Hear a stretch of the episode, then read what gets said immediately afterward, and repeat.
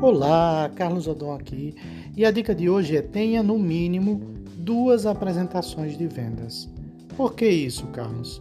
Você deve ter uma apresentação completa para ocasiões favoráveis e uma apresentação rápida ou um pitch de vendas para ocasiões inesperadas, em que você precisa fazer a apresentação em no máximo 5 minutos.